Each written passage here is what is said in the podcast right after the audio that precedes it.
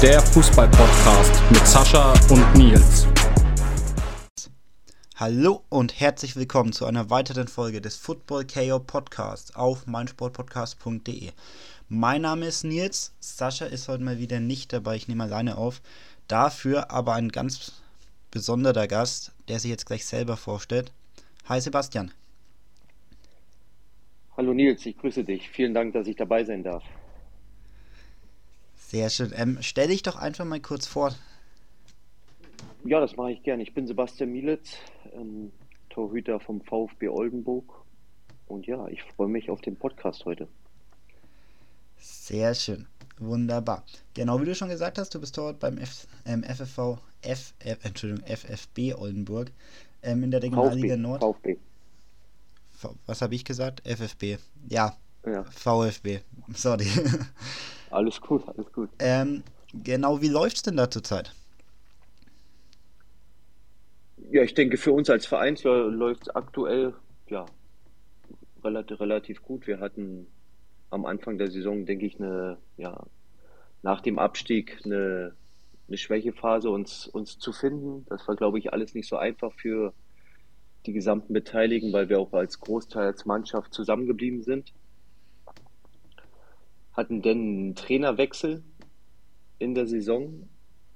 Ich habe mich aber leider schon vorher, ja, sagen wir, relativ, relativ schwer verletzt. Ich habe mir den Außenmeniskus im, im Knie eingerissen musste, mir, musste mich dann einer OP unterziehen und bin eigentlich jetzt erst seit ja, vier Wochen wieder regulär im Mannschaftstraining. Deswegen aber für uns als Mannschaft ging es dann relativ gut bergauf, sind glaube ich seit acht Spielen ungeschlagen. Deshalb und am, ja, am morgigen Mittwoch denn das große Derby gegen den SV Meppen ist ein Spiel, ja, in dem es um alles geht. Sehr schön. Erstmal zu deiner Verletzung. Du hast den Außenmeniskus gerissen. Wie war die Zeit dann, wo du jetzt wirklich raus warst? Wie war die, wie war der Prozess einfach, wo du dann dich jetzt wieder zurückgekämpft hast? Für dich? Ja, ich muss, vielleicht muss ich da auch so ein bisschen ausholen. Ich bin eigentlich in meiner Karriere immer von großen Verletzungen verschont geblieben. Da haue ich mal kurz aufs, aufs, aufs Holz. Hatte denn in den letzten ja, zwei, drei Jahren hatte ich einmal einen Syndesmosebandriss, den ich mir bei Viktoria Köln in einem Testspiel gegen Borussia Mönchengladbach zugezogen hatte. Das war so meine erste große Verletzung und es war für mich keine einfache Zeit, weil ich es nicht kannte, verletzt zu sein, weil ich eher doch ein, ja, kein, kein Typ bin, der, der faul rumliegt, der sich, der nichts, nichts machen kann. Das war für mich am Anfang eine sehr, sehr schwierige Zeit. Bin dann auch recht schnell wieder glaube nach, boah, also zur damaligen Zeit bei Viktoria Köln nach drei, vier Tagen nach der OP auch schon sofort wieder in den Kraftraum gegangen, um einfach, ja, um einfach dem Körper auch was Gutes zu tun. Jetzt mit dem Außenmeniskusriss war es ja auch nicht ganz so einfach, weil, weil ich der Mannschaft natürlich nicht weiter helfen konnte. Erstmal auf mich, mich fokussieren musste, aber unser Doktor hat da super Arbeit geleistet, hat das Knie wieder super hinbekommen. Und deshalb ist auch, bin ich auch jetzt wieder auf dem besten Wege, topfit zu werden. Das freut uns auf jeden Fall schon mal zu hören und ist natürlich auch sehr gut, dass die Verletzungen dir erst oder größtenteils erspart geblieben sind. Ich meine, irgendwann, ich glaube, da passiert immer was. Ich glaube, ganz vermeiden kann man es nicht.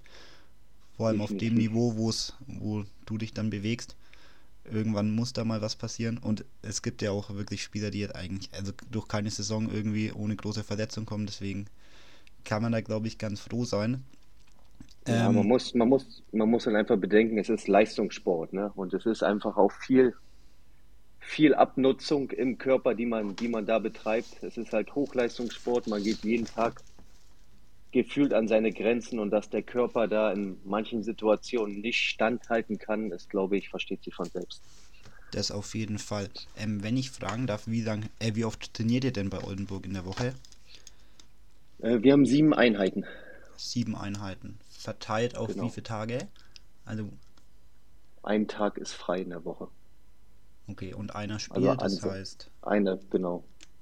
Auf fünf. Also Tage. wir haben meistens, wir haben meistens ja zwei Tage Doppeleinheiten. Genau, und dann jeweils eine Einheit und am Wochenende das Spiel. Alles klar, dann nimm uns doch mal mit. Ich meine, ihr habt jetzt schon ein Spiel gehabt gegen Kiesia Kiel. Ähm, wie war denn die Vorbereitung im Winter? Ja, die war, die war relativ kurz, ne? Weil ich glaube, das Kieler Spiel wurde, wurde vorverlegt. Normalerweise hätten wir, glaube ich,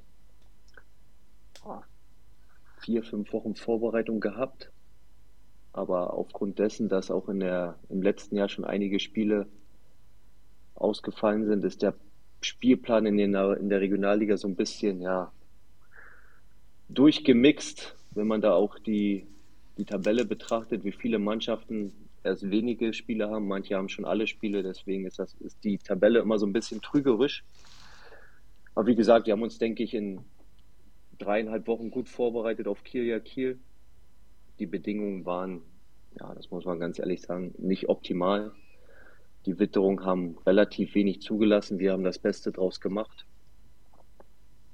Aber natürlich mit dem 0-0 in Kiel waren wir nicht zufrieden. Das muss man, muss man ganz ehrlich sagen. Für die oder für den Anspruch, den wir haben, wäre ein Sieg in Kiel schon sehr, sehr wichtig gewesen.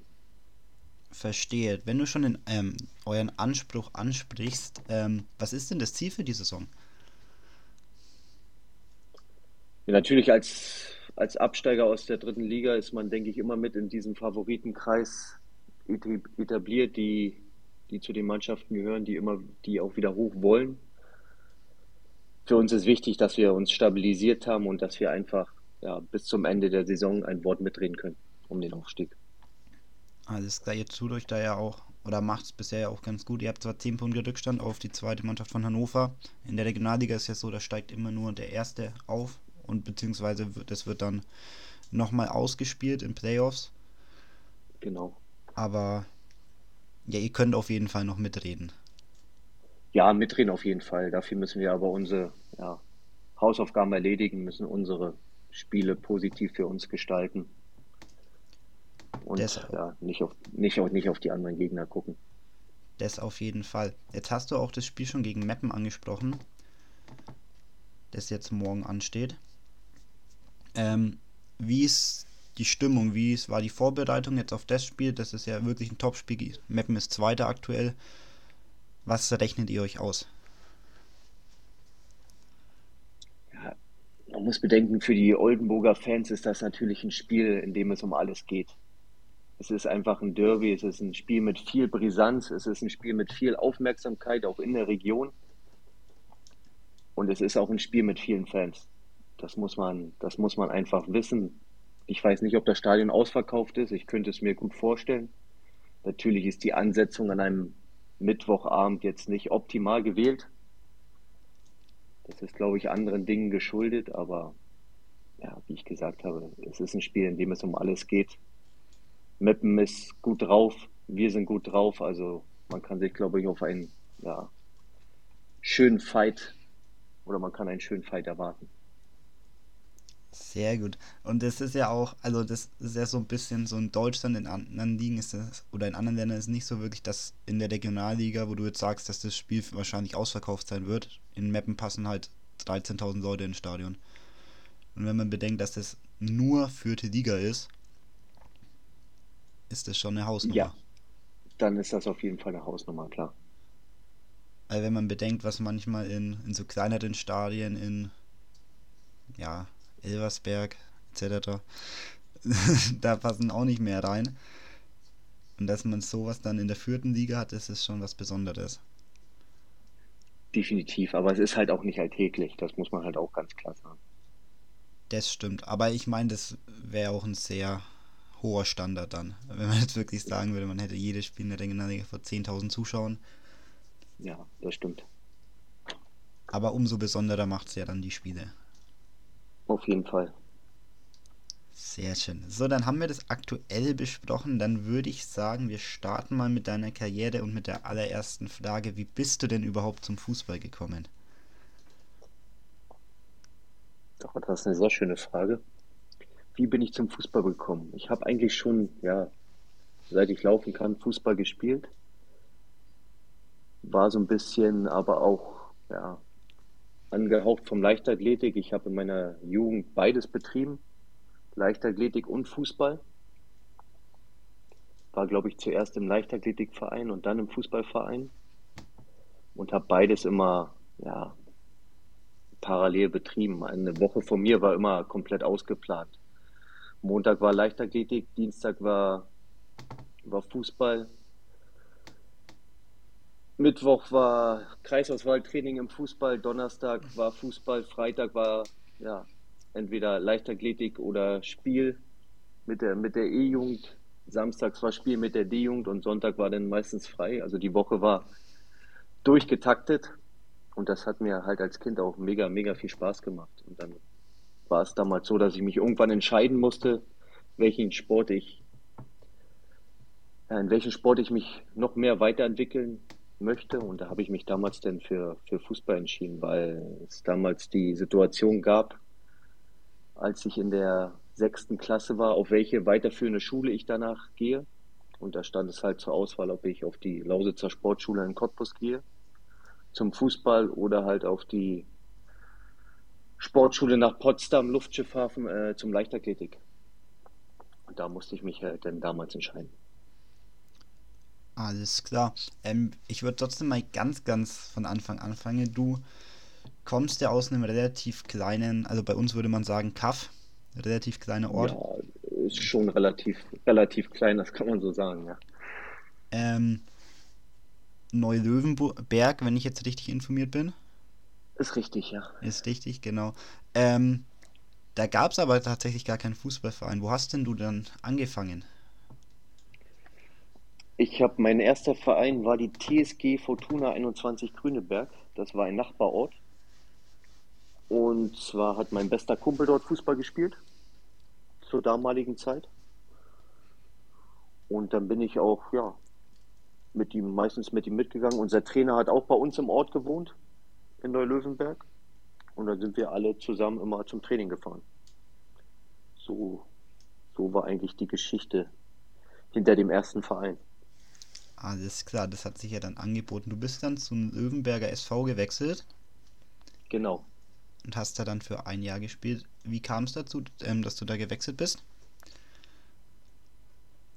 Wie kam es dazu? Da muss ich mal kurz überlegen. Ja, bei mir in der Jugend war das, war das eigentlich so, dass ich immer versucht habe, nach dem nächsthöheren zu streben. Oder zu, sprich zur in die höchst, nächsthöchste höhere Liga zu wechseln. Und das war dann bei, bei, bei, beim Löwenberger SV gegeben. Und da beim Löwenberger SV war dann halt die Situation, wie ich es vorhin angedeutet hatte, dass ich freitags bei der E-Jugend im Feld gespielt habe und am Samstags eine Altersklasse höher in der D-Jugend im Tor. Und das hat sich dort eigentlich sehr gut angeboten. Verstehe, verstehe, okay. Ähm, genau, du bist dann auch noch weiter gewechselt. Leider sagt mir der Verein auch überhaupt nichts. Oranienburger FC. Genau, da habe ich dann das erste Mal professionelles Torwarttraining erhalten. Das war auch in der, in der D-Jugend. Vorher hatte mich mein, ja, mein Vater immer privat trainiert, hat das auch weiterhin gemacht, aber dort haben wir halt die Möglichkeit bekommen, Möglichkeit bekommen, mit einem ja, von, mit einem professionellen Torwarttrainer Torwarttraining zu machen. Auch Alexander Walke, falls der dir noch was sagt, auch Energie Cottbus gespielt, Werder Bremen und dann RB Salzburg. Kommt auch aus dem Verein. Und wir hatten dort quasi den, den gleichen Torwarttrainer. Und den Weg, den der Alex gegangen ist, den wollte ich du auch gerne gehen. Und dann bin ich nach, nach Oranienburg gewechselt. Dort war dann zweimal, zweimal Training die Woche plus Spiel. Und da hat mich halt mein Vater dreimal die Woche hingefahren.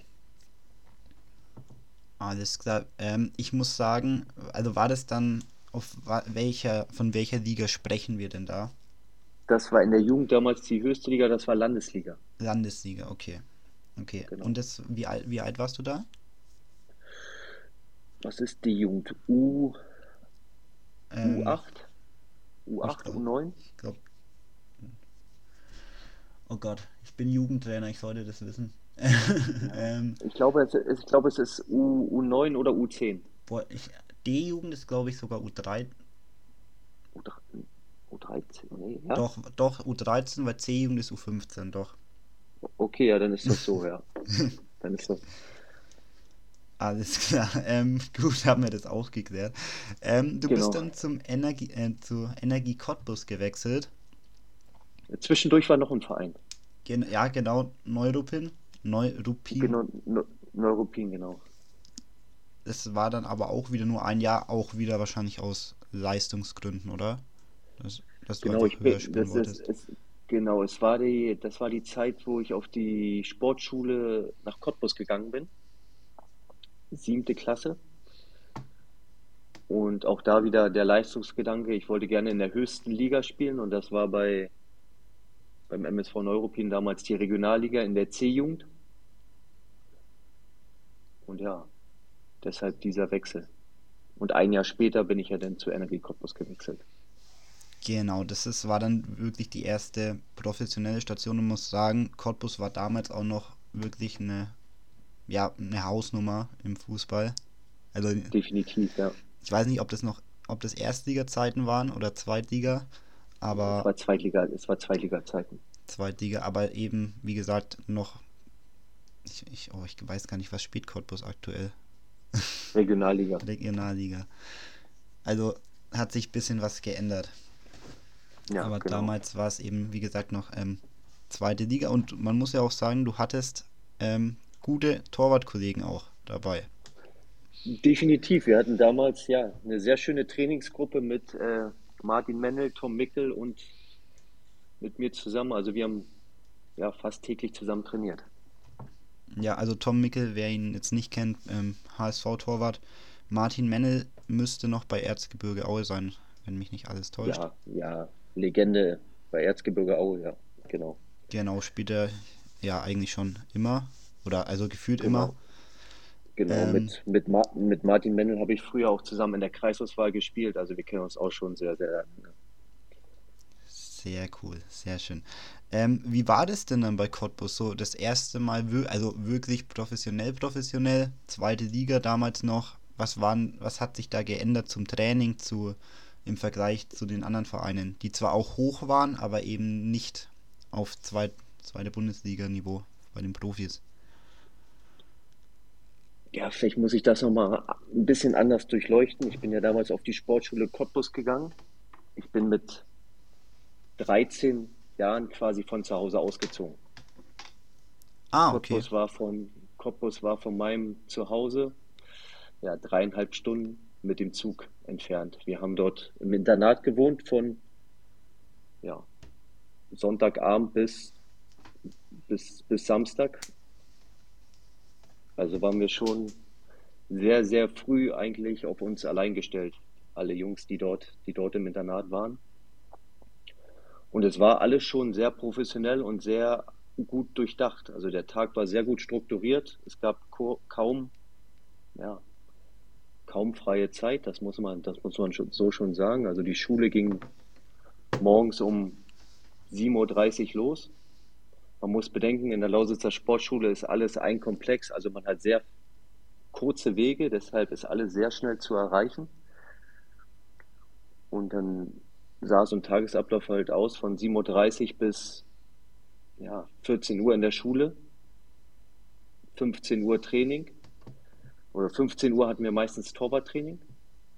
Danach sind wir ins Mannschaftstraining gegangen. Dann waren wir um, ja, keine Ahnung, 17, 18, 19 Uhr fertig mit dem Training, Abendessen und dann war um, ja, um 20, 30, 21 Uhr haben wir dann noch Hausaufgaben gemacht. Und nächsten Morgen das gleiche nochmal. Also es war alles sehr, sehr strukturiert, sehr intensiv und natürlich für einen Heranwachsenden, weit weg von den Eltern, natürlich am Anfang auch nicht so einfach. Das glaube ich auf jeden Fall. Und ich glaube, also das haben uns auch, oder wird uns eigentlich immer wieder erzählt, dass es eben dieses Schule und Mannschaftstraining, wo dann, oder halt, ähm, ja, einfach dieses hochklassige Spielen auch, wo du jetzt nicht nur zweimal die Woche Training hast, sondern vielleicht, also eigentlich die, die ganze Woche am Trainingsplatz stehst, wenn du nicht gerade spielst. Ähm, das ist halt einfach nochmal was ganz anderes, weil du es halt einfach auch teilweise, wie du jetzt auch, selbstständig machen musst. Also eben ohne Eltern, die dich da unterstützen können. Klar, vom Verein wahrscheinlich jemand, aber im Endeffekt bist du halt trotzdem selber dafür verantwortlich, dass das alles läuft. Definitiv. Und wir hatten auch, also wir hatten auch relativ viel Training. Wir hatten auch zweimal Vormittagstraining die Woche. Da hatten wir dann halt nur mit unserer, wir waren eine reine Fußballklasse, hatten dann halt mit unserer Fußballklasse Training. Und es gab auch, ich glaube, alle halbe Jahre gab es auch eine Testwoche, in der Okay. man bestimmte, in der man bestimmte Parameter ähm, ja, schaffen musste, um die Berechtigung zu behalten, auf der Schule zu bleiben.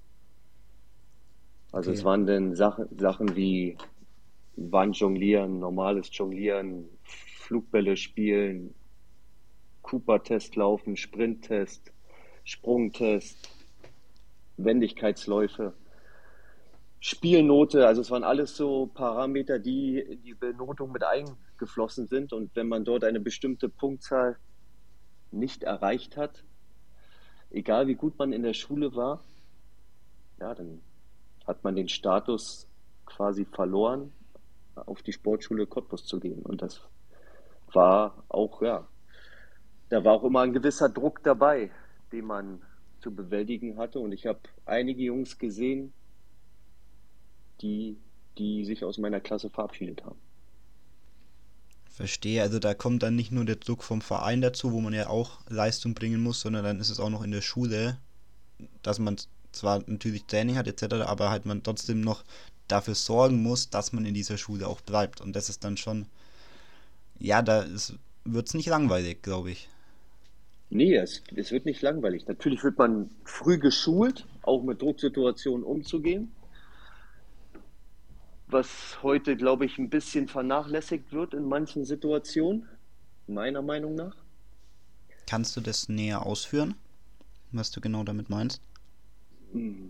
Ja, also für mich als ich, wenn ich jetzt zurück an meine Schulzeit denke, ich fand das, für mich war das super, wenn wir im Sport oder in Jugend trainiert für Olympia hatten und sich mit anderen Kindern zu messen und Medaillen und Pokale und ja, solche Sachen halt sich zu erarbeiten, zu erkämpfen. Und wenn ich heute meinen Sohn in der Schule sehe, wo der Sportunterricht so ein bisschen, ja, wo das nicht mehr so im Fokus steht, sage ich mal, finde ich das alles ein bisschen, ja, schade.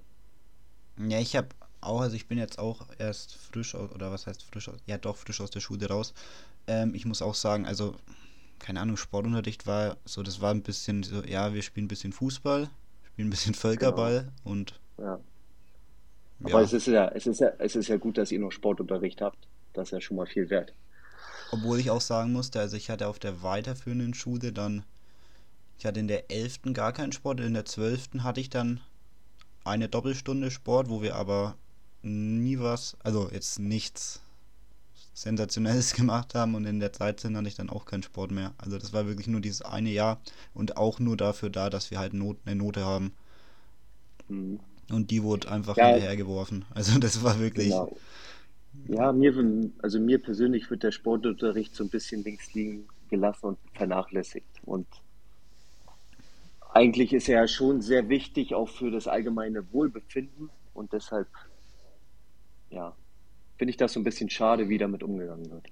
das auf jeden Fall, weil, also ich, ich war ähm, auf, auf der weiterführenden Schule im Gesundheitszweig und unser Lehrer hat Mhm. sich da auch schon immer über aufgeregt, dass wir eigentlich kein, also den Sport, den wir machen, so also beim besten Willen, dass das halt jetzt mit wirklichem Unterricht nichts zu tun hat, sondern es ist halt einfach nur, wir, die, die Fußball spielen, spielen ein bisschen Fußball, die haben Spaß dabei, die, die keinen Fußball mögen, haben keinen Spaß dabei. Und da hatten wir auch einige Diskussionen. So, dann kommen wir wieder zu deiner Karriere. Du bist dann von Cottbus ähm, zu Werder Bremen gewechselt genau. und da fangen, oder kann ich jetzt auch mit Statistiken glänzen dann. Ähm, genau, wie kam es denn dazu, dass du dann von Cottbus zu Bremen gegangen bist? Mm, Es kam dazu, als ich, als ich äh, bei Energie Cottbus gespielt habe, wurde ich auch zu den, ja, Jugendnationalmannschaften eingeladen. Und da ist dann der damalige Werder Scout, ich glaube, Ralf Schmidt hieß er, glaube ich, damals, auf mich aufmerksam geworden. Und sie haben für den Jahrgang einen Torhüter gesucht. Ich hätte auch schon ein Jahr früher zu Werder Bremen wechseln können, habe das damals aber noch nicht gemacht und habe es dann ein Jahr später getan. Genau. Und so kam es eigentlich zu dem, zu dem Wechsel zu Werder Bremen. Alles klar. Ähm, genau, du hast ja dann damals A-Jugend ähm, Bundesliga gespielt. Oder war das Genau. davor noch, war davor noch B-Jugend, weil da habe ich jetzt nichts Genau, mehr zu gefunden. genau, genau. Ich bin älterer Jahrgang B-Jugend, bin ich zu Werder Bremen gewechselt. Genau, wir haben auch in der ja, Bundes, äh, B-Jugend Bundesliga gespielt. Ja, Okay. genau. B-Jugend Bundesliga. Und danach bin ich dann in die U19 gewechselt zum. Und das war dann A-Jugend Bundesliga. Genau, was da jetzt für mich zumindest raussticht, ähm, war die Endrunde. Ihr habt es tatsächlich in die Endrunde geschafft, damals um die Union-Bundesliga. Da habt ihr gegen Gen- Bayern München gespielt. Genau, da haben wir, genau, da haben wir, da sind wir Erster geworden in der, in unserer Staffel und haben dann im Halbfinale gegen Bayern München gespielt. Ich glaube, das erste Spiel auf Platz 11 in Bremen vor, boah, weiß ich gar nicht mehr, das waren, glaube ich, zwei oder 3000 Fans. Genau, haben 1-1 gespielt. Ich glaube, Bayern war nicht ganz so schlecht besetzt. 2-2 habt ihr gespielt. Haben wir 2-2 gespielt, nicht Ja. 1-1. Okay, ja, liegt schon ein bisschen länger her. Dann habe ich das Ja, ich habe ich hab auch so alles da, dann das ist Ja, okay. dann habe ich das nicht mehr, nicht mehr so auf dem Schirm gehabt, genau. Aber das Rückspiel haben wir dann leider, leider verloren. Genau, man muss aber dazu sagen, also Bayern München hatte da auch einen, also ihr hattet auch sicher keinen schlechten Kader. Wenn mir jetzt da auffällt, Dennis Diekmeyer, Philipp Bargfrede, Max Kruse, aber bei Bayern Ja. waren dann doch nochmal ein paar andere Kaliber, jetzt so im Nachhinein betrachtet. Da waren noch einige dabei, ja, die jetzt Ja. noch immer ein bisschen höher spielen, ja. Ja, Also Thomas Kraft, Toni Groß, ähm, Thomas Müller, Holger Badstuber, habe ich Holger Badstuber gesagt? Ich glaube nicht. Also da war Nein. schon, war, war, war jetzt nicht so schlecht, die Nee, Mannschaft. aber, definitiv, definitiv, ja. aber ihr habt euch ja trotzdem gut geschlagen. Genau, doch, relativ genau, haben uns gut geschlagen. Ich denke, es wäre mit der Mannschaft auch mehr drin gewesen, weil wir echt eine gut eingespielte Mannschaft waren und auch mit Trainer mit Mirko Votava einfach auch einen guten, guten Mann an der Seitenlinie hatte, der einfach viel Ruhe und auch viel Erfahrung ausgestrahlt hat. Ja, das auf jeden Fall. Ähm, genau, man muss dazu noch sagen, wie du damals bei Bremen warst, war Bremen noch wirklich einer der Top-Vereine in Deutschland. Also eigentlich jedes Jahr Champions League. Das, das muss man noch dazu sagen. Weil dann im nächsten Jahr hast du ähm, ja wieder U19 gespielt und auch, aber auch in der Regionalliga schon. Genau. Dann für die zweite Mannschaft. Ja, das, genau. Ich habe den als älterer Jahrgang A-Jugend, ich glaube, die ja, fast komplette Rückrunde in der Regionalliga Nord damals gespielt, also damals die dritte Liga. Wie das so als, als Torwart ist, wenn sich ein, zwei verletzen, rückt man auf und ich habe damals einfach das, das nötige Glück und auch Spielglück gehabt in meinen Spielen. Und ja, wir haben dann mit, mit Werder Amateure, ich glaube, mein erstes Spiel war gegen HSV Amateure, Ja, genau. in, dem, in, dem in dem wir, ich weiß es nicht mehr, 2 oder 3-0 gewonnen, 2-0. 2-0 gewonnen haben. Genau, und da, das war so ein bisschen der Startschuss, möchte ich fast sagen, für, für meine Laufbahn. Und ich habe dann, glaube ich, noch 15 Spiele gemacht. Wir sind in die dritte Liga aufgestiegen. Haben zwischen, waren, glaube ich, zwischenzeitlich sogar in der Regionalliga Nord als, als zweite Mannschaft Erster vor Mannschaften wie Düsseldorf und Union Berlin. Mhm. Ja, und auch Braunschweig, Essen, also da war Braunschweig, schon genau. äh, echt Also es Qualität war, da. das war, das war definitiv eine richtig starke Liga und sind dann, glaube ich, als Vierter oder Fünfter in die dritte Liga aufgestiegen. Genau, das, das stimmt, ja. Und man muss auch sagen, du warst auch das erste, die, er- oder das, die ersten zwei Male im Profikader sogar dann. Stimmt, das, ja, stimmt, das war. Ja, jetzt, jetzt kann ich mich wieder, genau, ich war das allererste Mal im Kader der Profis am 34. Spieltag in Leverkusen. Genau, ja. Gen- Genau, da hatte sich Tim Wiese verletzt und dann bin ich, bin ich mit den Profis nach Leverkusen gefahren. Christian Vander hat gespielt, kann ich mich noch erinnern. Und in dem Spiel ging es darum, ob wir uns noch für die Champions League qualifizieren oder nicht. Und haben uns dann für die Champions League qualifiziert, genau. Und dann sind wir mit dem Bus zurückgefahren und ja, ich glaube, ich habe hinten mit Spielern gesessen wie Ivan Klasnic, Frank Baumann, Tim Borowski, Jurica Vranjes und ja, das war für mich natürlich, ja.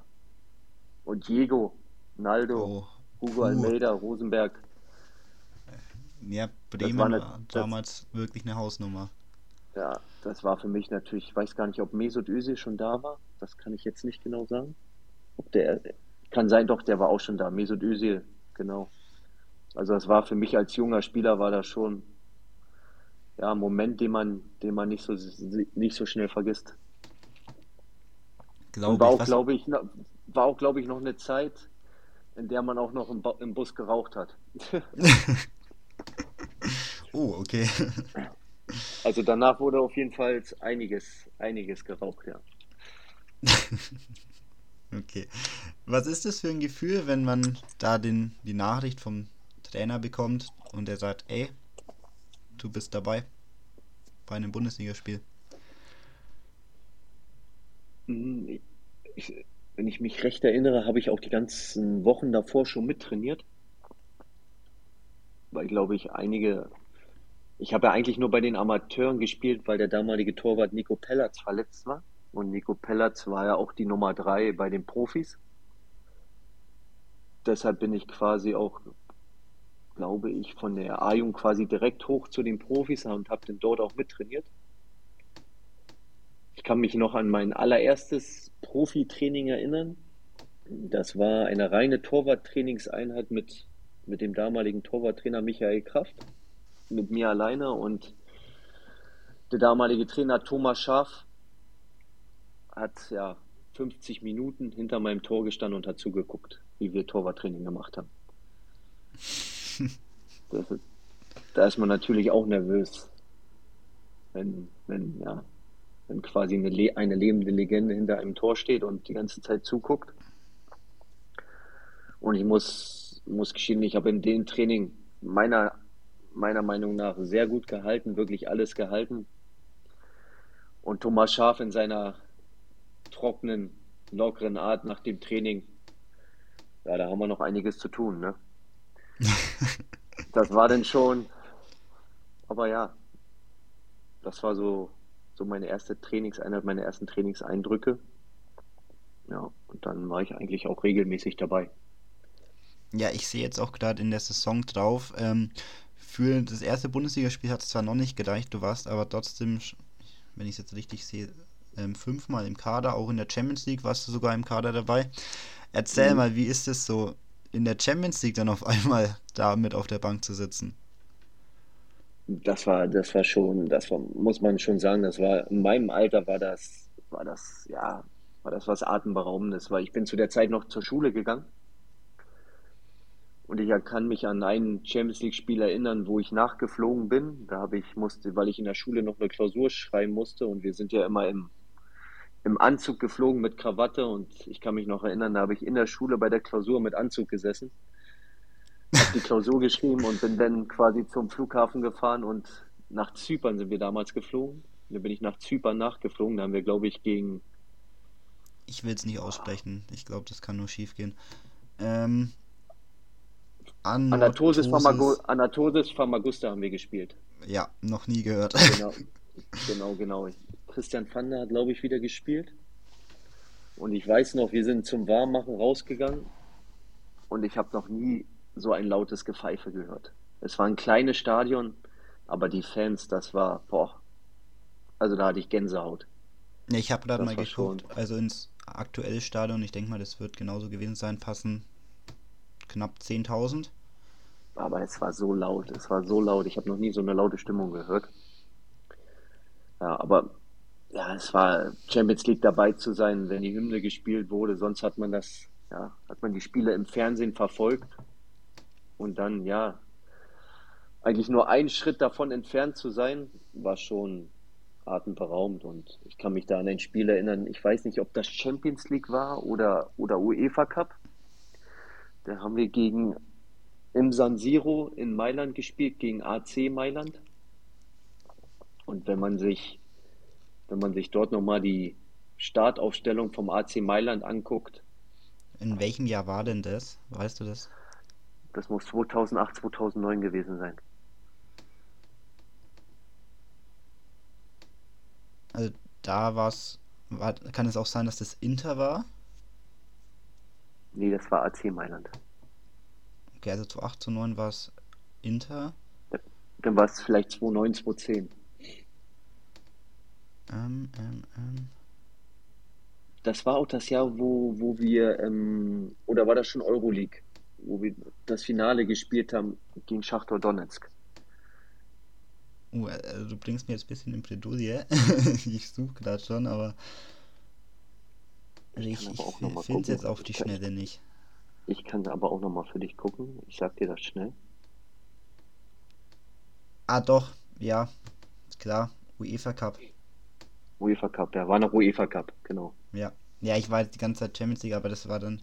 Ach so, weil ihr in der Gruppe dann nicht raus seid und dann. Genau, wir sind in der Gruppe raus, genau, und sind dann im UEFA Cup gerutscht. Ja, ich sehe es gerade. Okay.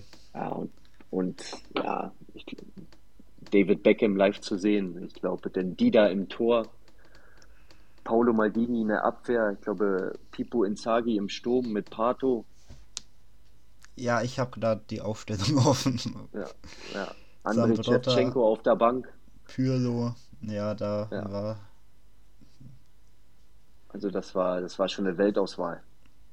Das stimmt, und man muss ja auch sagen, das Inter Mailand hat zwei Jahre davor Champions League Finale noch gespielt. Äh, Ja. das AC Mailand gegen hat sie, ja, Liverpool. genau.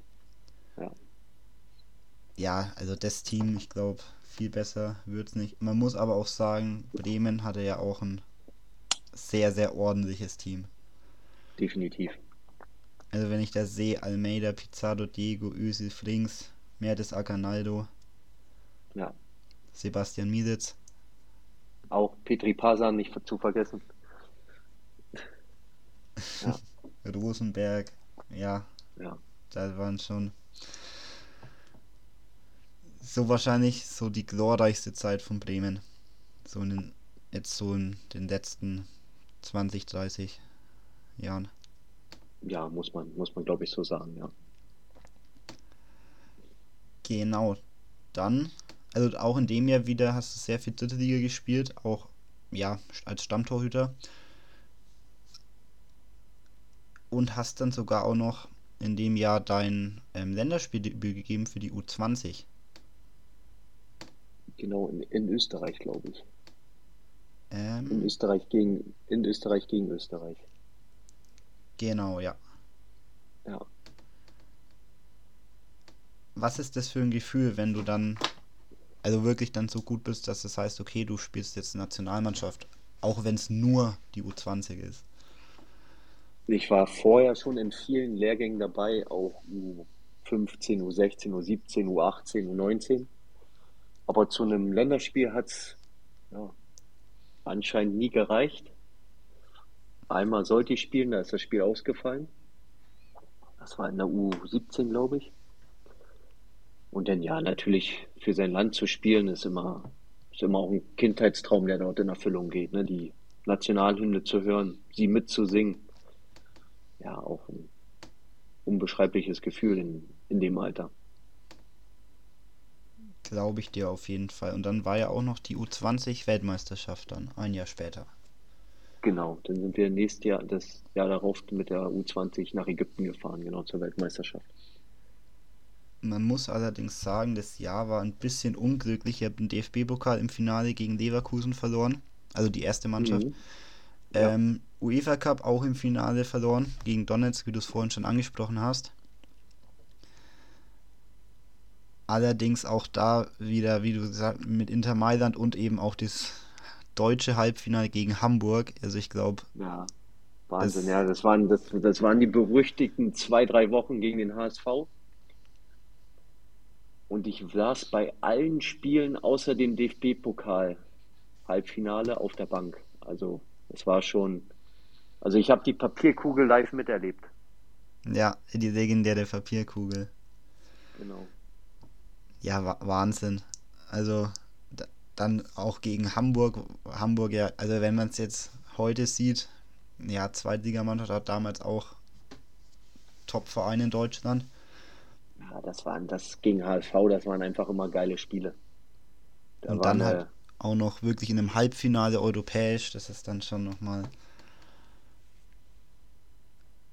Ja, ich glaube, in dem, in dem, in den paar Spielen haben wir dem HSV alles kaputt gemacht. Ja, ich glaube auch. Ja. Und äh, wie du schon gesagt hast, halt wirklich innerhalb weniger Wochen.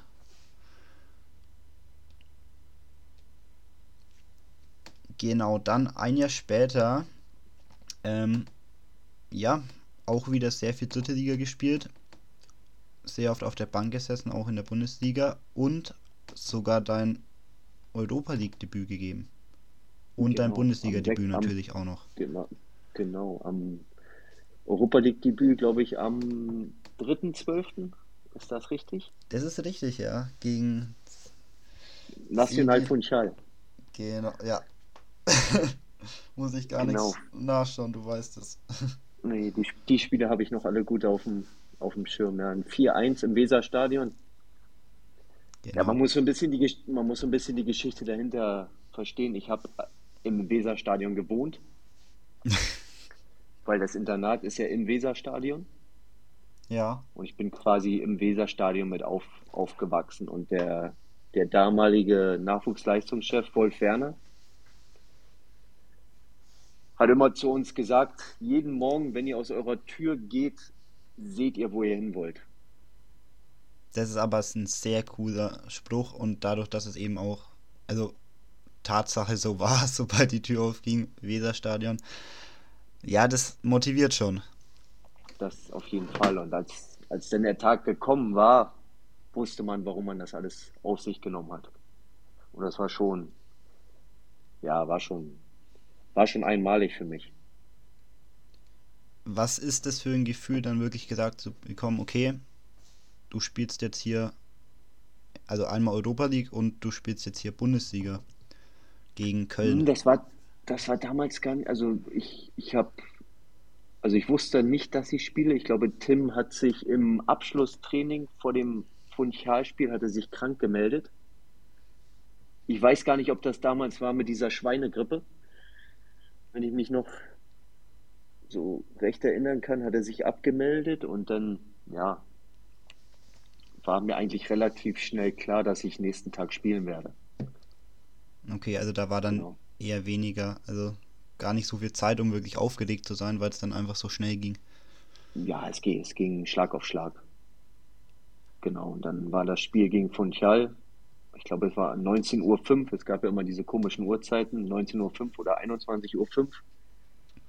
Und es waren auch noch mit den Linienschiedsrichtern, haben sie da, glaube ich, auch getestet. Also da sind ja die Schiedsrichter auch mit einem Mannschaftsbus angefahren gekommen zu den Spielen. Und das war auch damals komisch, wenn du hinten im Tor gestanden hast und neben dir stand noch einer auf der Linie und hat geguckt. Ja, das war auch alles, alles ein bisschen surreal und ja, dann habe ich es auch noch geschafft, drei Tage später mein erstes Bundesligaspiel zu machen.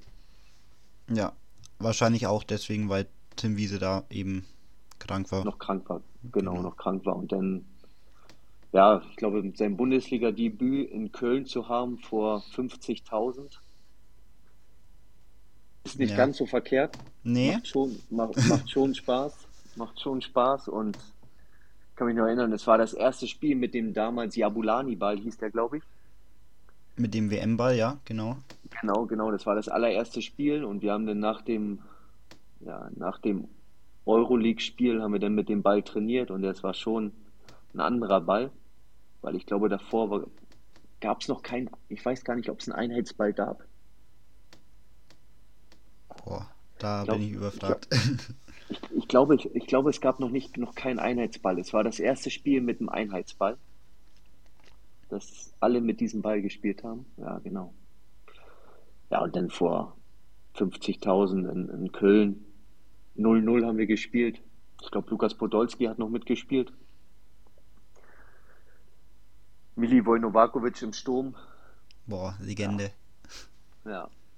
Das war schon, war schon cool. Glaube ich dir. Hat, Glaub so, hatte ich in, so hatte ich in kurzer Zeit mein erstes internationales Spiel und mein erstes Bundesligaspiel. Ja, gibt, gibt Schlimmeres. Genau. Und ich kann mich noch erinnern und ich glaube, ich habe international gespielt und Bundesliga und dann waren alle wieder fit. Dann habe ich wieder U23 gespielt. Ja, so schnell geht es dann also, aber auch. Das, das war, ja, und damit, und dann, damit muss man auch erstmal klarkommen, denn also das ist schon, das macht, das macht, das macht was mit einem. Und ich habe viel gesehen, Spieler, die von den Profis runterkamen und dann in der zweiten Mannschaft spielen musste und dann nicht so performen können, wie sie es eigentlich ja, müssten, weil es einfach auch, glaube ich, viel Kopf in dem Sinne ist, der da mitspielen muss. Ja, das auf jeden Fall. Also ich glaube, muss man dann auch einfach, einfach auch ja die richtige Mentalität an den Tag legen. Ja, ich glaube, also wie du schon sagst, ich glaube, so die Kopfsache ist da, also generell im Leistungssport ja immens wichtig. Ähm, ja, und es ist dann eben doch was anderes, ob du jetzt ausverkauft im, im Weserstadion spielst oder halt auf, blöd gesagt, also ich glaube, die U23 hat damals wahrscheinlich auf einem Trainingsplatz dann gespielt, oder? Nee, immer Platz 11. Immer Platz immer. 11. Jetzt musst du mir sagen, Platz 11 ist was du, genau? Du, kenn, du, kennst nicht den legendären Platz 11 am Weserstadion? Nee. Na, hast du, dann hast du aber echt, echt was verpasst. Also das muss eigentlich jeder Fußballfan mal gesehen haben. Warum? Was, was ist, sag mir, was ja, ist an dem Platz 11 so? Also, ja, Platz 11 ist einfach, ist, ist bekannt. Ist aber, ist jetzt nichts Besonderes, ist einfach ein kleines, kleines Stadion neben dem, neben dem Weserstadion. Okay, okay. ich dachte jetzt schon, ich habe da was ganz Grundlegendes verpasst, aber habe ich auch, ja, aber, aber, gut, das war ein Aber Platz, Platz 11 ist äh, Platz 11 ist normalerweise ein Begriff, den man, den man, den man denn so kennt. Ja. Im Fußball, im Fachjargon. ja, irgendwie. Also ich, ich kann dir das nur empfehlen. Okay, ja, ich, wenn ich mal in Bremen bin, dann schaue ich mir Platz 11 an. Mach das mal, mach das mal. Sag gerne Bescheid. Mach ich. Ähm, genau zu deinem zweiten Bundesligaspiel, das war gegen meinen geliebten oder unseren geliebten FCN. Und ich habe mir gerade die Aufstellung angeguckt und da werde ich fast ein bisschen traurig, wenn ich das so lese, wer da noch alles beim Club war. Wurde ich da eingewechselt? Nein, ne? Nee, ähm, da, nee das war im Weserstadion. Das war im Weserstadion. Das ich war im Weserstadion. 4-2, ne? 4-2. Genau, ja. Und ich sehe auch gerade, wer so die Tore gemacht hat. Mertesacker, Vorlage Özil, Mertesacker, Vorlage Marin, Tim Borowski, Vorlage Marin. Ja. Gündogan hat noch mitgespielt, ne? Dennis Diekmeyer bei Nürnberg, ne? Bei, beim Club, also eigentlich so ja. die ganzen, also für mich Legenden, Pinoda, Wolf, ja. Schäfer, Diekmeyer, Gündogan, Schuppomoting noch im Sturm, der, der ja. danach auch noch. Hat, hat Masserissa auch gespielt? Nein, ne? Ähm, saß auf der Bank, wurde aber nicht eingewechselt. Ja. Albert Bunyaku im Sturm, Angelos Caristeas. Ja. Das war schon auch eine. Das sind schon Namen, ne? Ja, wenn du jetzt denkst, zweite Liga, ja, tut schon ein bisschen weh. ja, ich weiß, aber nach dem Spiel bin ich vier Wochen ausgefallen mit einer Innenbandzerrung. Oh. ich habe mich in, in dem Spiel, kann ich mich erinnern, nach glaube, nach zwölf Minuten kam, kam ein tiefer Ball, ich komme raus, Clemens Fritz, Fritz ähm, klärt den Ball und rutscht mit seinem Kopf gegen meinen, gegen meinen rechten Fuß und mein Fuß dreht sich so nach außen und ich habe direkt gemerkt, boah, da ist irgendwas kaputt oder irgendwas ist passiert. Ich konnte kaum auftreten und dann habe ich an die an die Uhr im Weserstadion geguckt und habe gesehen, boah, es sind erst elf Minuten oder zwölf Minuten gespielt. Boah, du kannst dich jetzt nicht auswechseln lassen, das geht nicht. Und dann habe ich das Spiel mit Schmerzen, mit jedem Schuss, den ich gemacht habe, wurde es schlimmer, durchgespielt. Und nächsten Tag konnte ich nicht laufen. Okay, das ist dann natürlich nicht ganz so gut. Ja, aber ich habe trotzdem ein gutes Spiel gemacht. Deshalb hat sich das ein Okay. bisschen. Ja gut, das ist ja dann immerhin was. Ja. Genau, dann das Jahr drauf war es dann auch. Hast du auch in der Bundesliga dann. Oder warst eigentlich immer im Bundesliga-Kader und hast auch öfter gespielt? Sechs Spiele hast du gemacht. ja, das ist, denke ich, für einen zweiten Torwart sechs Spiele in der Saison ist schon viel. Ja, vor allem in der Liga. Und Ja. ich meine, Champions League hast du auch noch gespielt. Genau, zwei Zwischenzeitlich Spiele, genau. auch noch genau. mal kurz dritte Liga und Pokal Ja. auch noch. Also du hast eigentlich alles so ein bisschen mitgenommen. Ja, genau. Ähm, ja, du hast auch, da, da muss ich bloß fragen, ähm, gegen Bayern wurdest du in der 89. Minute eingewechselt. Ja, das kann nur eine rote Karte vom Tim gewesen sein. Ja, Ja, ich kann mich, ich kann, ich, ich, ich kann mich erinnern an das Foul, ja, ich kann mich erinnern. Da kam tiefer Ball.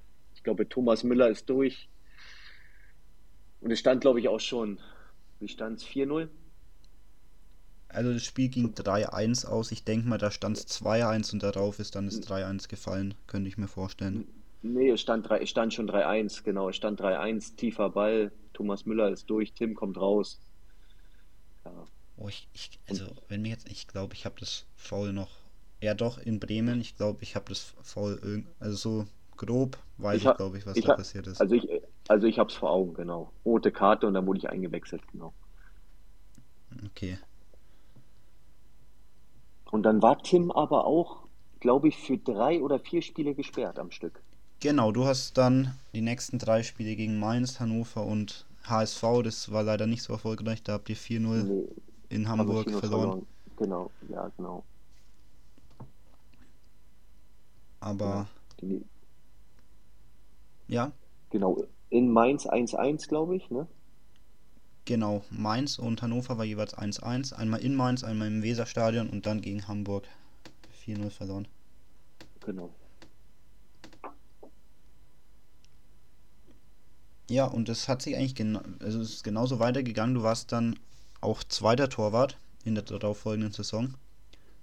Warst immer im Kader und hast auch wieder sieben Spiele sogar gemacht. Also auch wieder sehr ungewöhnlich eigentlich für einen zweiten Torwart. Das stimmt, ja. Ähm, war da, war das mal wieder eine rote Karte? Du hast da einmal vier Spiele gleich am Stück gespielt, ziemlich am Anfang der Saison.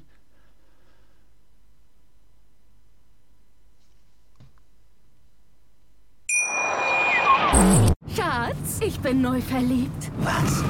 Da drüben. Das ist er. Aber das ist ein Auto. Ja, eben. Mit ihm habe ich alles richtig gemacht. Wunschauto einfach kaufen, verkaufen oder leasen. Bei Autoscout24. Alles richtig gemacht. Hey, Malte Asmus von meinsportpodcast.de hier. Ab März geht's weiter mit unseren 100 Fußballlegenden. Staffel 4 bereits. Freut euch auf Zlatan Ibrahimovic, Michel Platini, Cesar Luis Minotti, Paolo Maldini, um nur mal vier zu nennen.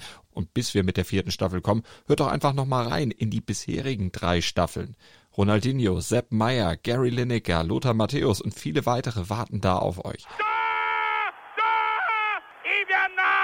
100 Fußballlegenden.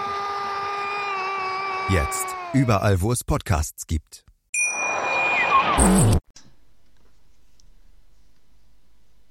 Genau, also da hast du dann vier Spiele hintereinander gespielt, weil Tim Wiese wieder rot bekommen hat.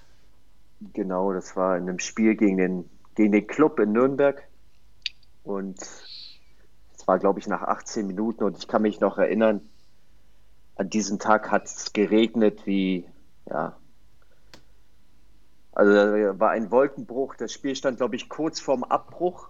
Ich kann mich noch erinnern, wir waren eine halbe Stunde oder 35 Minuten in der Kabine in der Halbzeit, weil sie noch entscheiden mussten, ob das Spiel wieder angepfiffen wird. Ja, und dann wurde das Spiel wieder angepfiffen und dann haben wir mit einem Mann das Unentschieden gerettet. Ja. Ich sehe es auch gerade und danach hast du auch wieder, also war Tim Wiese wieder gesperrt, also war dann wohl doch wieder ein bisschen schlimmer das Foul. Ähm, hast du die nächsten drei Spiele dann auch noch gespielt? Genau. Genau, dann hast du, warst du wieder ein bisschen auf der Bank und hast dann gegen die Bayern wieder gespielt. Genau, es war ein DFB-Pokal Achtelfinale, glaube ich. Achtel- oder Viertelfinale? Ne, Achtelfinale muss das gewesen sein. Oder zweite Runde sogar nur.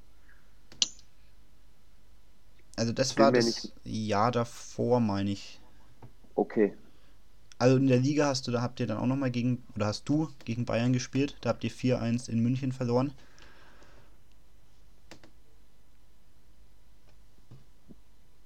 Ja, in, Mün in München haben wir öfter verloren, das weiß ich, ja.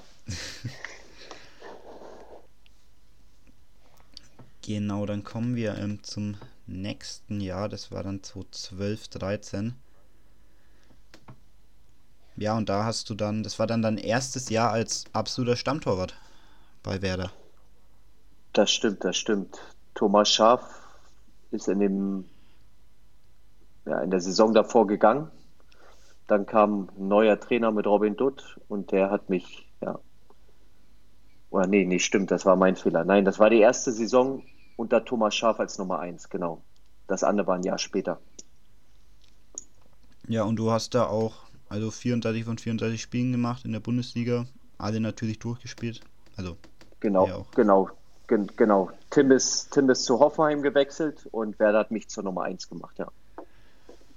Genau. Ähm, bloß im Pokal war es nicht ganz so erfolgreich. Erste Runde gleich raus gegen Preußen Münster. Ganz typisches Pokalspiel wahrscheinlich, oder? Also Underdog nach Verlängerung dann 4-2. Ja, 40 Grad, glaube ich, an diesem Tag. Das auch noch. Ja. Hexenkessel in Münster, muss man sagen, ich glaube, ausverkauft mit 16.000. Ja, und ich glaube, wir hatten eine Phase, da sind wir öfter gegen die Drittligisten ausgeschieden. Ja, das stimmt. Ein Jahr später gleich wieder. Ja, genau, das war nicht so optimal. Das stimmt. Bundesliga hast du in dem Jahr, das wir jetzt gerade haben, ähm, noch, hast du die ersten 13 Spiele alle gespielt und dann gar nicht mehr. Warst dann nur noch auf der Bank. Wo dann lag das? Gute Frage, woran das lag. Ähm, genau, wir hatten einen Trainerwechsel von Thomas Schaaf zu Robin Dutt und dann da hatte ich die ersten 13 Spiele gespielt und die Leistungen waren so die letzten, das letzte Spiel ja sehr durchwachsen. Da haben wir nicht, nicht so gut. Das war einfach ein schlechtes Spiel, das muss man, das muss man so sagen. Und da hat sich der Trainer für einen Torwartwechsel damals entschieden, weil er die Gegentorflut stoppen wollte, was aber nicht so geklappt hatte, wie er sich das, glaube ich, vorgestellt hat. Weil wir haben dann, glaube ich, danach das Spiel gegen, gegen Hoffenheim 4-4 gespielt. Dann, glaube ich, gegen Dortmund vier oder fünf Tore bekommen. Dann gegen, Oh Gott, ich sehe es gerade gegen Bayern, sieben Stück, ja. das war schon, ja. Die Gegentorflut wurde nicht sofort gestoppt, sagen wir es so. Nicht wirklich, nee. Und ja, dann auch. Und ich hatte, genau, und ich hatte dann halt auch nicht mehr die Möglichkeit, ja, ich sag mal so, meinen Fehler wieder wettzumachen. Und das hat mir schon sehr wehgetan. Das muss ich, das muss ich ganz ehrlich sagen, weil Werder war mein Verein. Es war mein, ja, mein Lieblingsverein, mein ja, auch Lieblingsverein seit Kindheitstagen, weil ich immer Werder-Fan war. Und als dann die Zeit zu Ende ging, war ich schon sehr, sehr traurig, ja. Das muss man, das muss man so sagen. Das glaube ich, vor allem, weil es ja eben auch der Verein war, der dich dann zum Profi gemacht hat. Genau, genau. Ich hatte dem Verein so viel zu verdanken und dann einfach kein Teil mehr davon zu sein, war, war keine einfache Zeit. Kann ich verstehen. Und du bist dann im Jahr darauf, 14, 15, dann auch gewechselt, weil du eben nicht mehr gespielt hast und bist dann zum ähm, zu Freiburg gegangen. Genau, ich bin dann zum SC gewechselt und habe mich dann dort mit, ja, mit Roman Bürki duelliert. Ja, das war dann, also das war das die Saison, wo Bürki dann so gut war und dann war das das Jahr drauf, wo er dann zu Dortmund ist schon? Genau, genau. Genau, das war die Saison. Dementsprechend hast du da dann leider nur im Pokal dann gespielt und in der Liga nur auf der Bank. Nicht, genau. Genau. Ich habe im Pokal gespielt und er, er in der Liga. Ja, wunderbar. Ähm, wie war das Jahr für dich, wo du dann wirklich, ja, als zweiter Torwart, also ich meine, davor war es ja immer so, okay, meistens dritter Torwart, dafür dann eben dritte Liga oder eben dann doch hin und wieder mal in der Liga und da dann eben, ja, eigentlich blöd gesagt, gar nicht zu spielen. Wie war das dann? Persönlich war, also persönlich für uns war Freiburg ein sehr, sehr schönes Jahr, weil unser Sohn ist dort geboren. Deshalb werden wir auch immer, ja, positive Erinnerungen an, an Freiburg haben. Man muss einfach auch sagen, dass der SC ein sehr gut geführter, sehr familiärer, sehr menschlicher Verein ist und sie einfach dort ja sehr, sehr gute Arbeit leisten, die Personen, die dort am, am Ruder sind. Aber natürlich war es für mich in der Situation nicht zu spielen, ja, schwierig. Und dann sind wir in dem Jahr auch noch abgestiegen. Und ich wollte einfach auch, ja, die Gewissheit haben, dass ich, dass ich spiele. Und dann bin ich ja auch zur Spielvereinigung Kräuter Fürth in dem Jahr darauf gewechselt. Genau, da hat der Sascha schon gesagt, das soll ich relativ kurz halten, weil wir als Clubfans, wir sind da natürlich ein bisschen voreingenommen. Ja, da, da, müssen wir, da müssen wir auch gar nicht weiter so viel drauf eingehen. Aber nein, ich, mich interessiert schon, wie die Saison dann ja. war. Du warst ja dann doch wieder Stammtorwart. Genau, ähm, ich war dann in Fürth. Stamm, genau. Und genau nach dem Jahr dann in Freiburg, wo du, wo du blöd gesagt gar nicht gespielt hast und dann wieder bei Fürth, wo du dann auch als erster Torwart ja alles gespielt hast. Genau, genau. Wir hatten ein gutes Torwartteam mit, mit Marc Flecken und Leopold Zingerle. Und ja, ich habe dann dort 33 Spiele gemacht von 34. Und ja, man, wenn man bedenkt, dass Kräuter Fürth in dem Jahr davor fast abgestiegen wäre, haben wir eine sehr solide, sehr sichere Saison gespielt. Ich glaube schon boah, fünf, sechs Spieltage vor Schluss die 40-Punkte-Marke geknackt. Ja, genau. Im ja, zweiten auch. Jahr darauf. Genau, im zweiten Jahr darauf habe ich dann, ja, nicht mehr gespielt, sagen wir es so. Da sind dann einige Sachen passiert, die nicht so schön waren. Ja. Okay, willst du darauf eingehen oder wollen wir das einfach so stehen lassen? Ja, da brauche ich jetzt nicht weiter darauf eingehen. Es war es war eine, sagen wir so, für einen Fußballer keine schöne Situation. Wenn man davor die Nummer eins war, auch meines Erachtens eine, eine gute Saison gespielt hat und dann am ersten Trainingstag mitbeteiligt bekommt, dass man, ja, dass man sich einen neuen Verein suchen darf, dann ist das schon nicht schön in menschlicher Hinsicht.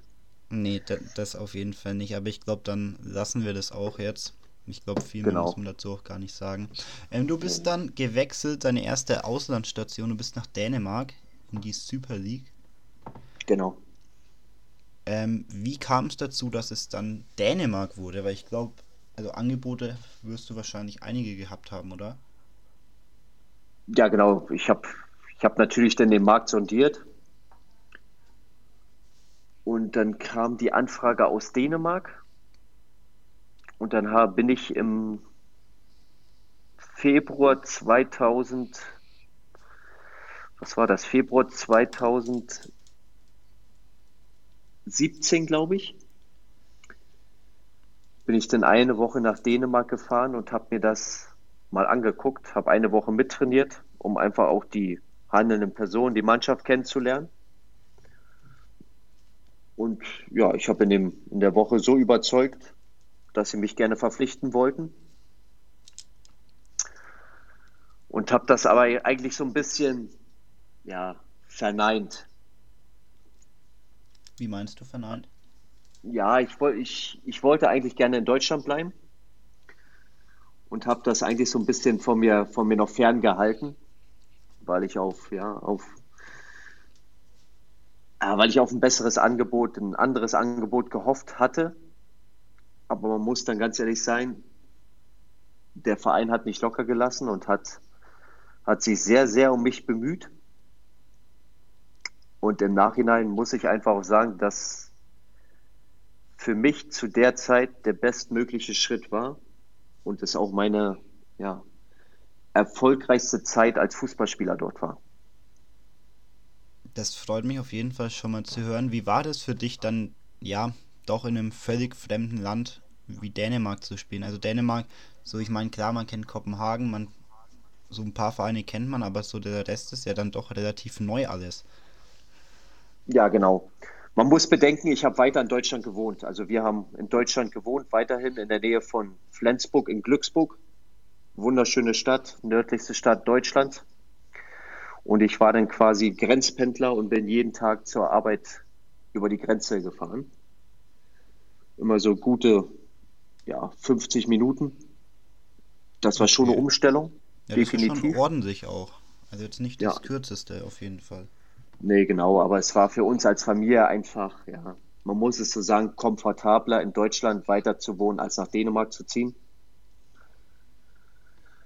Das ging los mit, mit, ja, mit dem Thema Auto. In Dänemark sind Autos sehr, sehr, sehr teuer, weil Dänemark 180 Prozent Luxussteuer auf, auf Autos hat. Deshalb war es für uns angenehmer, in Deutschland weiter zu wohnen, weil wir dort unseren ja, unser deutsches Fahrzeug weiterführen konnten. Das war angenehm und ja, aber wie ich gesagt hatte, für mich die erfolgreichste Zeit in, in meiner, in meiner Profilaufbahn mit, mit dem Gewinn des dänischen Pokals zum Ende hin. Genau, ähm, also würdest du sogar die Zeit jetzt auch über die Zeit in Bremen dann stellen vom Erfolg für dich persönlich? das muss man immer so ein bisschen mit zwei, ja, mit zwei Gesichtern sehen. Einerseits bin ich in Bremen, bin ich aufgewachsen, ich bin dort Profi geworden, habe dort mein Hobby zum Beruf gemacht und bin dort eigentlich meinem Lebenstraum Nummer eins bei meinem Lieblingsverein zu werden, ja, habe ich mir dort erfüllt.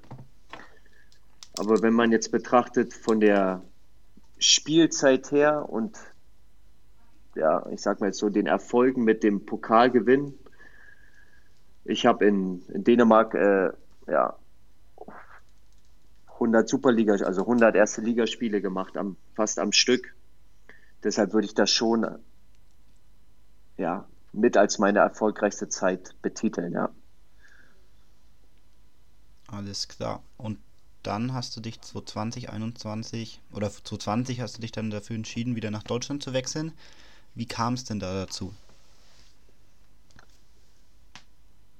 Hm, es, ich hätte schon im Winter zu Viktoria Köln wechseln können.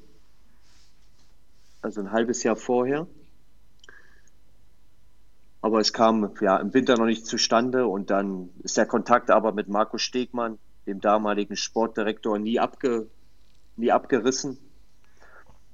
Und dann haben wir den Transfer im Sommer halt realisiert. Weil ich auch gerne zurück nach Deutschland wollte und die dritte Liga auch eine ja, hochattraktive Liga ist. Und deshalb wollte ich das auch gerne wahrnehmen. Genau, wie du ich schon hätte, sagst. Ja. Genau, ich hätte natürlich, ich hätte auch in Dänemark verlängern können.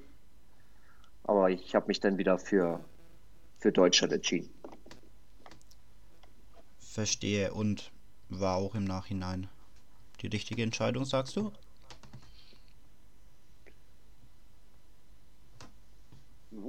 Ja, klar. Also dritte Liga wieder zu spielen war für mich einfach ja ein sehr schönes Gefühl, wieder zurück im Fokus in Deutschland zu sein, weil in Dänemark ist man doch so ein bisschen ja nicht weg, würde ich sagen, aber man ist nicht ja up to date jedes Mal und das war mit Viktoria Köln und der dritten Liga war das schon wieder etwas anderes.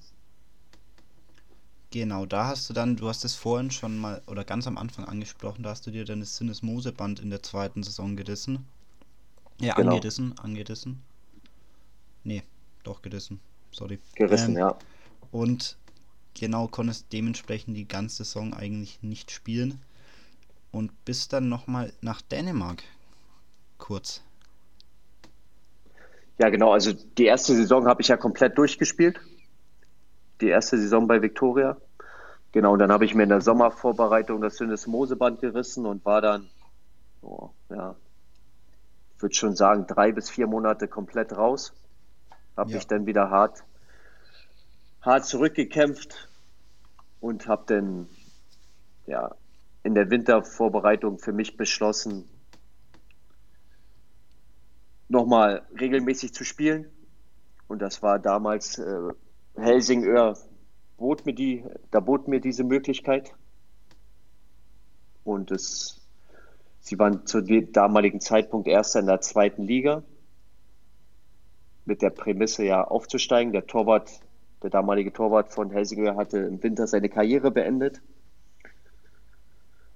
Und ja, da war es für uns beide eine Win-Win-Situation. Ich wollte spielen, Sie brauchten einen erfahrenen Torwart, der die Liga kennt, der das Land kennt und deshalb habe ich das dann auch wahrgenommen. Genau, und auch in der Liga war es ja dann auch echt erfolgreich. Vier Spiele, vier Siege. Die Aufstiegsrunde war dann leider nicht ganz so erfolgreich. Da habt ihr dann, ja, oder war dann relativ schnell deutlich, okay, es reicht doch noch nicht. Ja, es war schon, es war schon sehr, sehr bitter. Das muss man, das muss man einfach sagen. Als ich nach Helsingör kam, wie du gerade gesagt hast, die ersten vier Spiele haben wir alle zu null gewonnen. Dann wird ja in Dänemark die Liga geteilt, nachdem 22 Spiele gespielt sind. Und wir sind in die Aufstiegsrunde mit elf Punkten Vorsprung gegangen. Ja. Und haben es dann leider nicht geschafft, diesen Vorsprung zu verteidigen. Ja, leider nur ein Sieg, acht Niederlagen und das, ja, das ist dann, dann im Endeffekt dann leider auch zu wenig, um dann wirklich aufzusteigen auch. Genau, genau. Und ja, ich hatte mir damals in den Vertrag schreiben lassen, dass, ja, dass ich bei Nichtaufstieg selber entscheiden kann, ob ich da bleibe oder nicht. Und aufgrund dessen, dass wir leider nicht aufgestiegen bin, sind, habe ich dann nachher von meiner Option Gebrauch gemacht. Genau, und du bist dann nach Oldenburg zu deinem jetzigen Verein gewechselt. Genau. genau. Wie kam das dann zustande, dass du dann von Dänemark, also wo, warst du dir sicher, du willst wieder nach Deutschland oder warst du da relativ offen?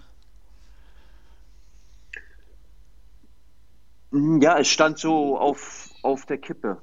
Einerseits hatten wir uns auch Gedanken gemacht, komplett auszuwandern nach Dänemark,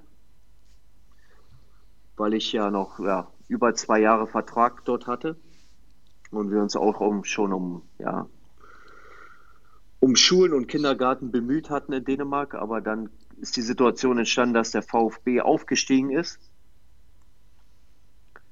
Und ja, ja, die Schwiegereltern aus der Region kommen und wir einfach auch für die für die Kinder einen Lebensmittelpunkt haben wollten.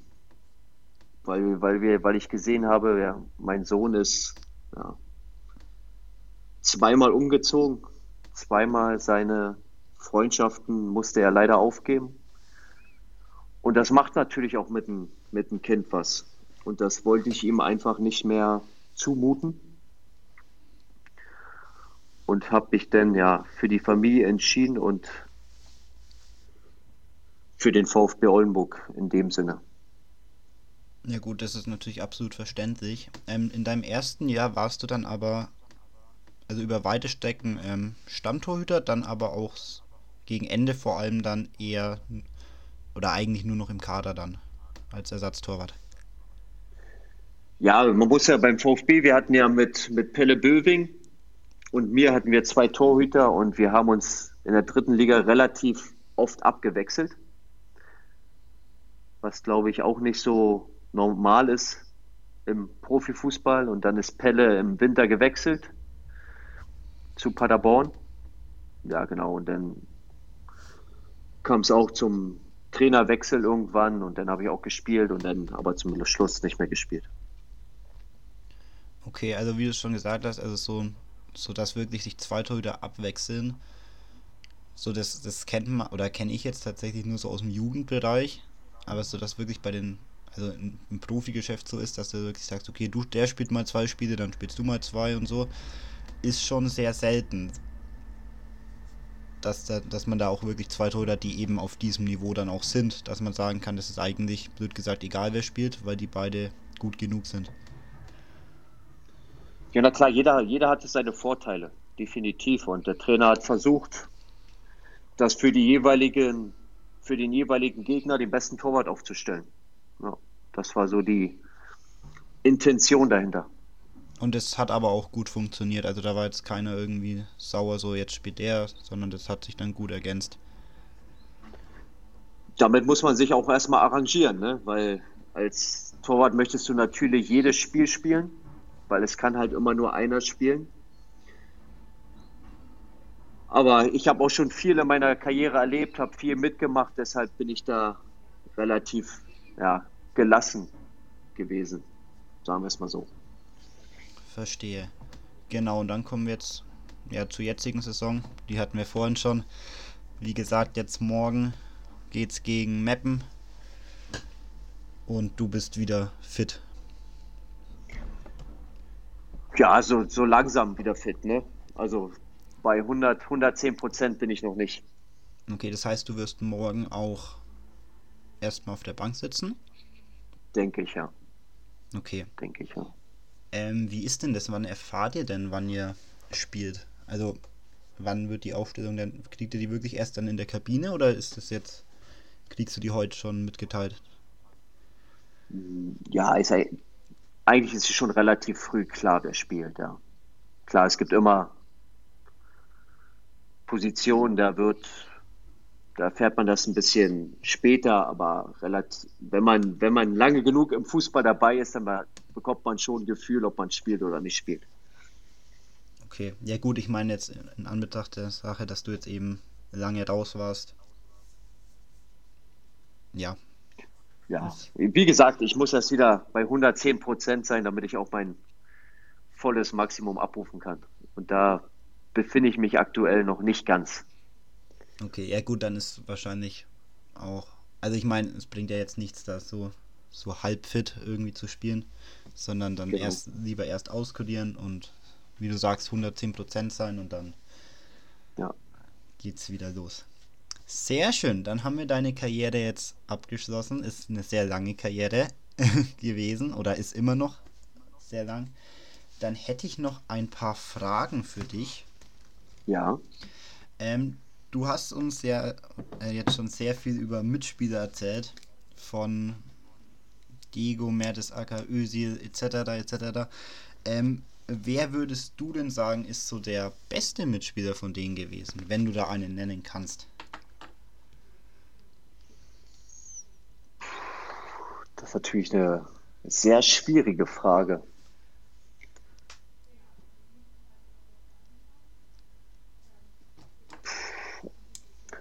Also ich weiß immer noch, wenn wir Kleinfeldturnier hatten und du hattest eine Mannschaft mit, mit Mesut Özil, mit Diego, mit Aaron Hunt und Hugo Almeida, dann war die Mannschaft eigentlich unschlagbar. Das muss man, das muss man schon so ganz klipp und klar sagen. Aber jetzt einen da wirklich hervorzuheben, ist, ist echt schwierig, weil ich habe auch mit so vielen guten Leuten zusammengespielt, mit denen ich auch immer noch ja, relativ, also sehr guten Kontakt habe. Und wenn man jetzt sieht, so Entwicklung von Niklas Füllkrug, mit dem ich auch zusammengespielt habe, dann ja, wird das dem Ganzen nicht gerecht, wenn ich jetzt da irgendjemanden hervorheben würde. Sehr gut, dass du Niklas Füllkrug ansprichst, was mir nämlich gest was ich gestern noch gesehen habe. Ähm, Niklas Füllkrug sollte vom Kicker aus seine Traumelf erstellen. Ich weiß nicht, ob du es gesehen hast, ich denke mal schon. Und da bist tatsächlich du im Tor. Tja, das, das ist sehr nett von ihm, ja.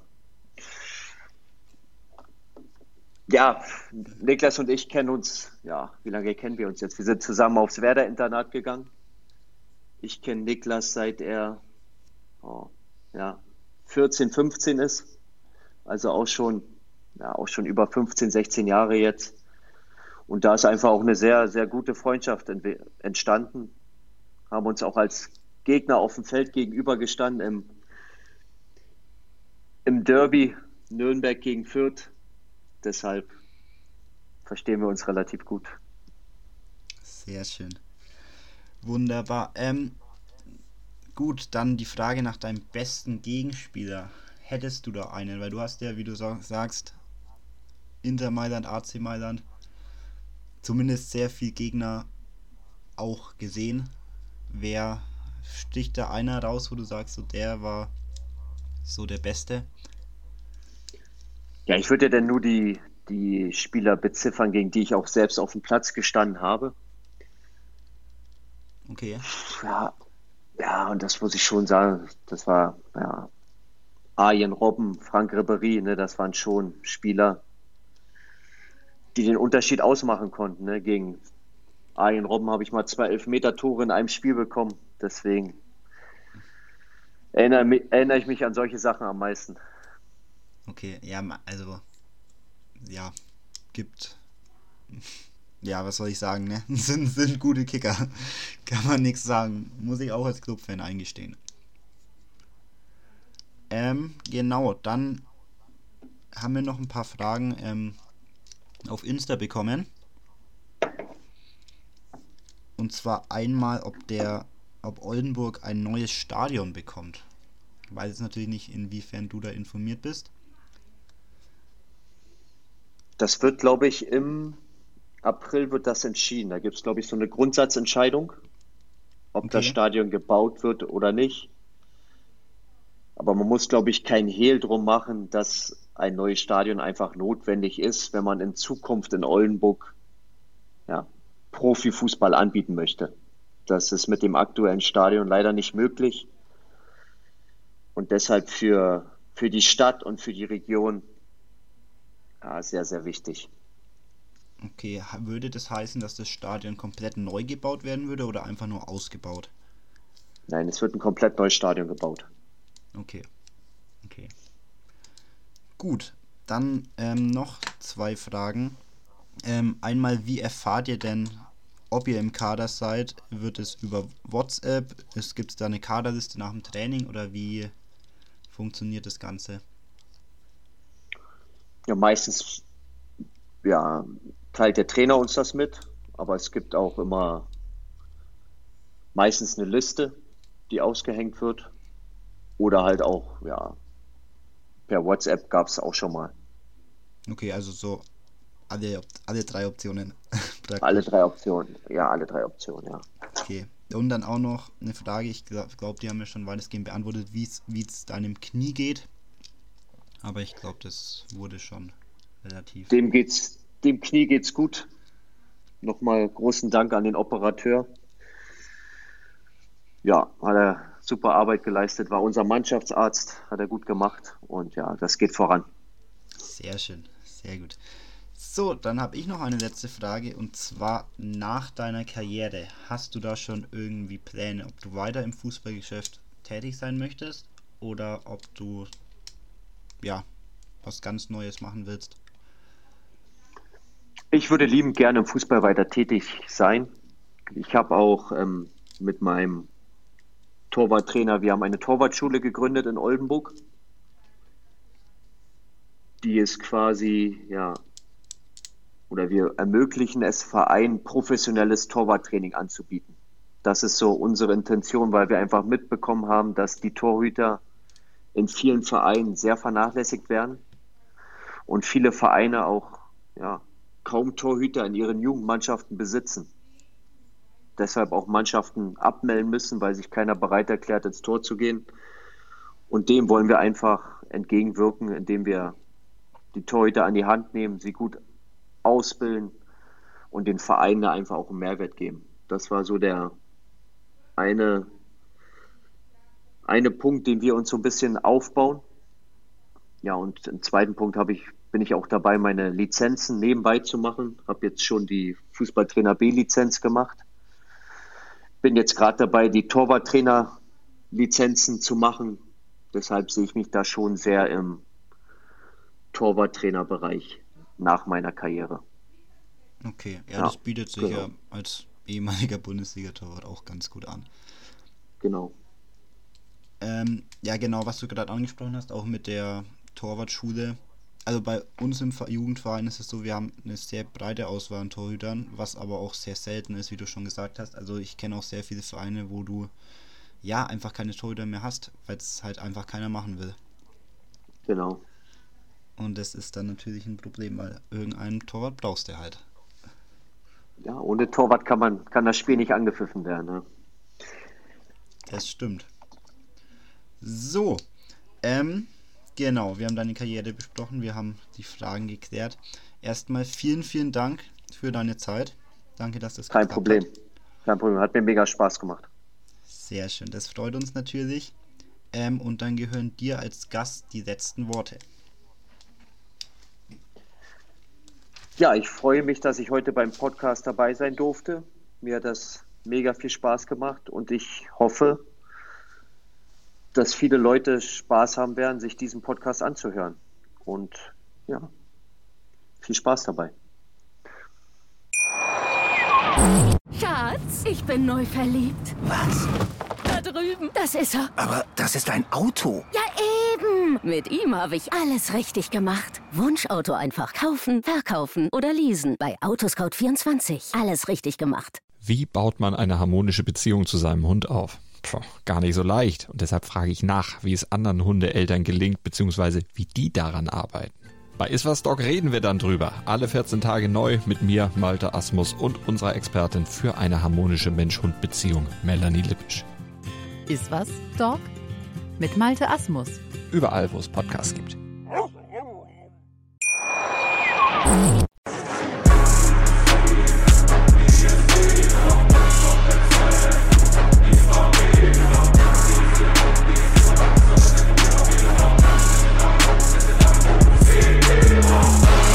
Football KO, der Fußball-Podcast mit Sascha und Nils. Schatz, ich bin neu verliebt. Was? Da drüben. Das ist er. Aber das ist ein Auto. Ja, eben. Mit ihm habe ich alles richtig gemacht. Wunschauto einfach kaufen, verkaufen oder leasen. Bei Autoscout24. Alles richtig gemacht.